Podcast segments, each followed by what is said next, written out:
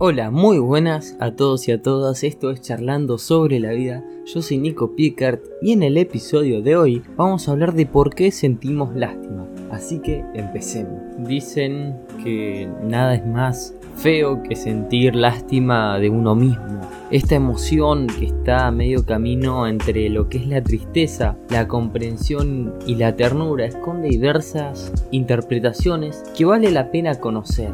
¿Por qué sentimos lástima? ¿Es este sentimiento diferente a la comparación?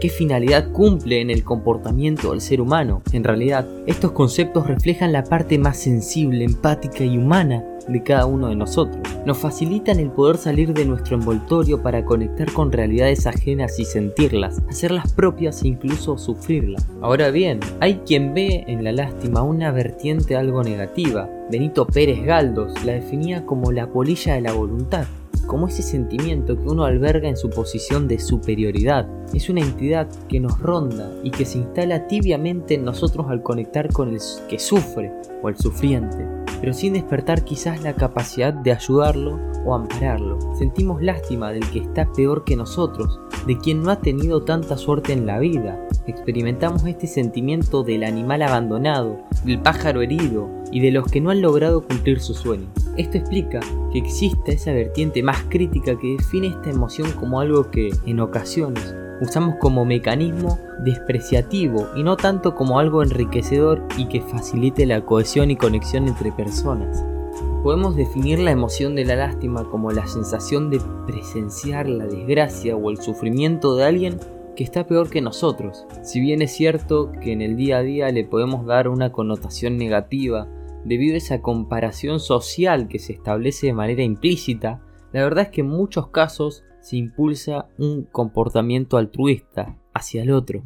Para Aristóteles, por ejemplo, esta emoción era básica en el ser humano. Nos explicó en su obra retórica que para que una persona pueda sentir lástima por otro semejante debería haber experimentado primero un sufrimiento similar. Es decir, yo siento lástima por ese amigo que está solo porque yo sé lo que es la soledad. Más aún, siento también esa emoción por quien ha perdido a alguien cercano por eso. Es algo que también me ha ocurrido a mí. Por lo tanto, si nos preguntamos por qué sentimos lástima, la clave está en lo que nos genera esa experiencia emocional. Nos permite, primero, empatizar con el dolor ajeno y también comprender al otro partiendo desde nuestra propia experiencia. A su vez, el hecho de que nos situamos en una posición de superioridad frente al que sufre debería instarnos e incitarnos a actuar por el bien del otro, para sacarlo de allí, haciendo siempre lo que podemos y está en nuestro alcance. Es ahí donde precisamente surge el auténtico desafío. Habrá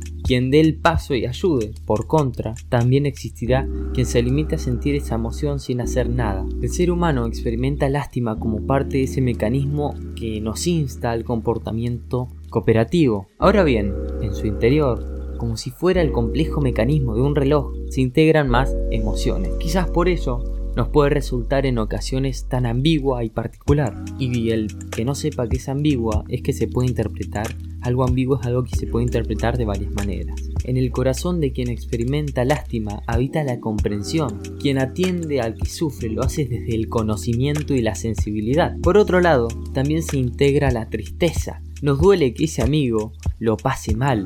Nos entristece el que siente dolor o quien vive una experiencia dura.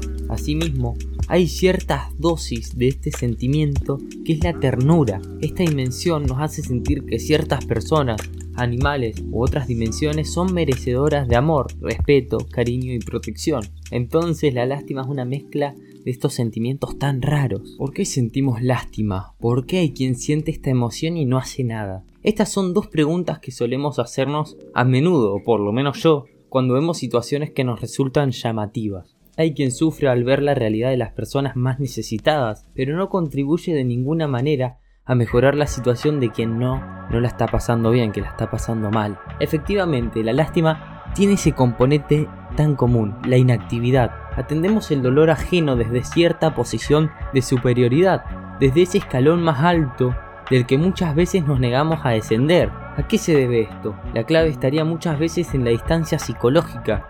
Si bien quien la pasa mal es mi padre o hermano mi amigo, sí actúo, pero si es mi vecino o alguien que no conozco mucho y no tengo una relación fuerte, no actúo. Es decir, se necesita algún vínculo emocional o interés particular para dar el paso final. Así, mientras la compasión sí se asocia a un compromiso más activo hacia una ayuda sustancial, en la lástima se integra la idea de que uno no está obligado a hacer nada por el otro si no lo desea o no lo ve necesario. Puede ser que en alguna ocasión nos preguntemos por qué sentimos lástima y qué función cumple esta emoción en el ser humano. Ahora bien, si hay algo claro y evidente es que no nos gusta que sientan lástima por nosotros. Somos conscientes de que quien nos mira desde la óptica de esta emoción lo hace desde su superioridad y esto nos revela. Por otro lado, tampoco nos agrada esa sensación en la que uno llega a sentir lástima de sí mismo. Es como quedar integrado en los propios problemas con los propios fracasos sin ver alguna salida. Es un sentimiento que nos estanca, a diferencia quizás de la autocompasión, la cual nos permite mirarnos con efecto sin juzgarnos ni criticarnos para convencernos de que merecemos algo mejor y debemos actuar. La lástima es algo que te exige más, que, que sentís que tenés que estar mejor y la compasión es no juzgarte y, y verte y decir, bueno, Está bien, sin juzgar, es ver la situación como es, sin expectativas, diría yo. Para concluir, pocas entidades psicológicas albergan tantos enfoques como la lástima. Lo sentimos a diarios cuando vemos determinadas imágenes o leemos ciertas historias o noticias en la televisión o redes sociales o un libro. Quizás ese sentimiento que nos atrapa unos segundos para después desaparecer lentamente sin mayor trascendencia. Procuremos que esto no sea siempre así, démosle mayor sentido, una mayor utilidad. Bueno, hasta acá el podcast de hoy. Quiero aclarar que por ahí tengo la voz de dormido, cansadito, y es que estoy en un plan muy chill, tal vez no estoy tan enérgico como en otros días, pero quería hacerlo y grabar igual, porque me pareció un tema súper interesante.